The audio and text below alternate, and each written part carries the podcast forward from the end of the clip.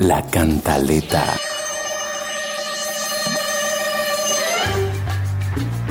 Comisión imposible, porque cada vez esto se pone más difícil.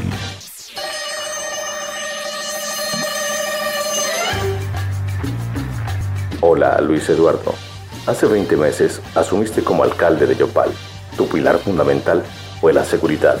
Y en este tiempo solo te has dedicado a pelear contra los que escriben en Facebook, contra periodistas, sindicatos, concejales, comunales, diputados, vendedores ambulantes, venezolanos, colombianos, mujeres, exalcaldes, exconcejales, policía, excandidatos, Cámara de Comercio, líderes, veedurías, en fin, contra quien no piense como tú.